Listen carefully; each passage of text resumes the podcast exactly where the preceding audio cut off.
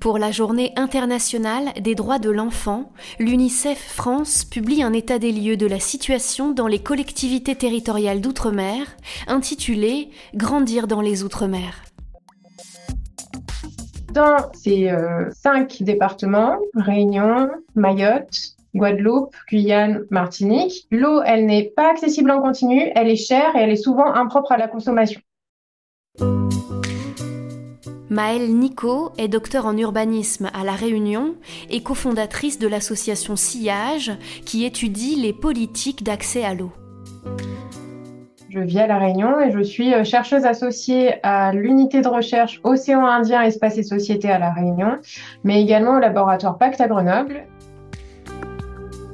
Moi, je travaille plus particulièrement sur des euh, évaluations des politiques publiques, justement, pour savoir si euh, ces politiques, elles permettent d'améliorer concrètement la vie des gens ou pas, dans quelle mesure. Et aujourd'hui, on a la chance de pouvoir travailler en réseau avec d'autres chercheuses euh, donc euh, de Guyane, de Guadeloupe, de Martinique. Notre ambition, c'est vraiment de constituer un réseau de chercheurs et chercheuses, de citoyens et citoyennes mobilisés autour du droit à l'eau. Ce qu'il faut savoir, c'est qu'en 2022, la situation donc des droits humains à l'eau et à l'assainissement, elle est critique pour euh, toutes les personnes qui résident dans les DROM.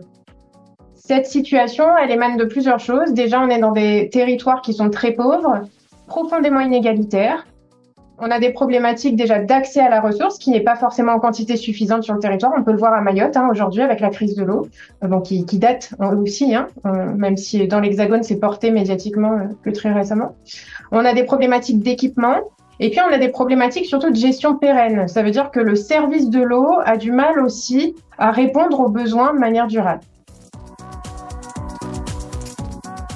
Juste pour rappeler, les Outre-mer, c'est 2 millions de Français.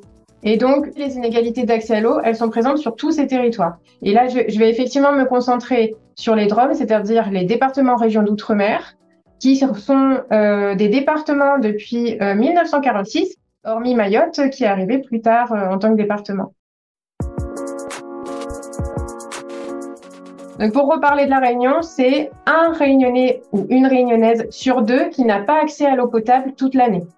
À Mayotte, les coupures d'eau en ce moment, c'est deux jours sur trois dans la plupart des communes, euh, avec des quartiers qui ne sont plus alimentés du tout parce qu'il y a vraiment plus du tout de ressources euh, sur l'île. On a aussi un prix exorbitant du pack euh, des bouteilles d'eau. Donc, vous savez, les packs de 6, là, entre 5 et 10 euros, dans un département où 77% de la population vit sous le seuil de pauvreté. En Martinique, 90% de la population est contaminée au chlordécone, comme en Guadeloupe. Et donc, l'ensemble des cours d'eau et sols sont contaminés, ce qui entraîne des, bah, des effets désastreux. Et donc là, le droit à l'eau, il est complètement euh, compromis.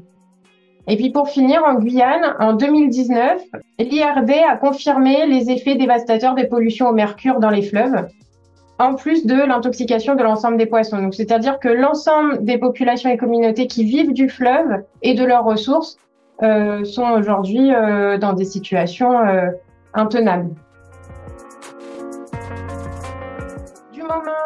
Euh, qu'on sort d'une zone dense, structurée euh, comme une euh, bah, comme une agglomération bien dense comme on peut connaître là, un grand centre urbain, les services de l'eau ils sont pas adaptés, notamment du point de vue de son budget, parce qu'en fait ce sont les factures d'eau qui payent l'entretien de ce service d'eau, mais en plus sur des populations précarisées dans des conditions climatiques qui sont très différentes de ce qu'on peut connaître en hexagone, avec des usages de l'eau différents on n'est pas sur le même logiciel en fait.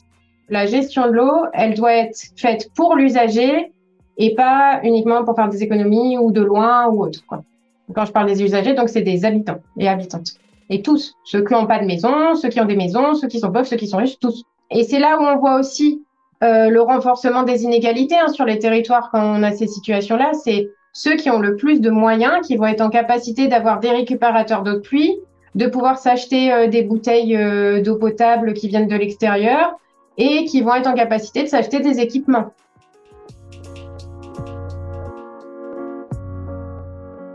C'est un point très important pour nous hein, en tant que chercheurs engagés dans l'action, c'est qu'on a un manque de données et de connaissances énorme dans les Outre-mer. C'est-à-dire qu'on a du mal à accéder aujourd'hui à des données qui soient fiables, à des données qui soient complètes pour comprendre bah, les difficultés réelles d'accès à l'eau. Qui n'y a pas accès Pourquoi Dans nos travaux de recherche, on est confronté en fait à cette, page blanche qui renforce encore plus les inégalités entre les Outre-mer et l'Hexagone. Le droit à l'eau, c'est une condition essentielle pour accéder et protéger d'autres droits fondamentaux. Et donc, quand on a un problème d'accès à l'eau et à l'hygiène, on renforce la vulnérabilité des enfants.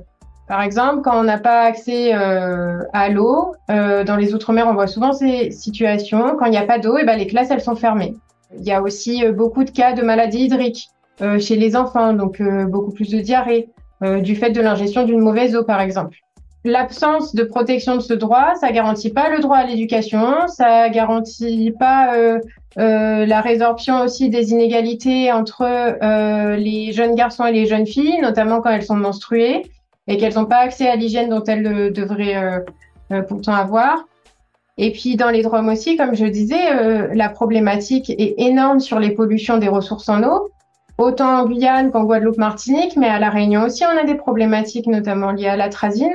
Et donc là, les risques, ils sont énormes parce que ça veut dire des cancers, des malformations fétales. On condamne l'ensemble de ces générations et de ces jeunes générations ultramarines qui sont déjà touchées par d'autres formes d'inégalité euh, euh, en comparaison de, de l'hexagone. Quoi. Aujourd'hui, les droits de l'enfant en France ne font pas toujours l'objet d'une application uniforme dans tous les territoires. Il est urgent de construire une société plus juste. Dans les Outre-mer comme dans l'Hexagone, tous les enfants doivent avoir les mêmes droits. UNICEF pour chaque enfant.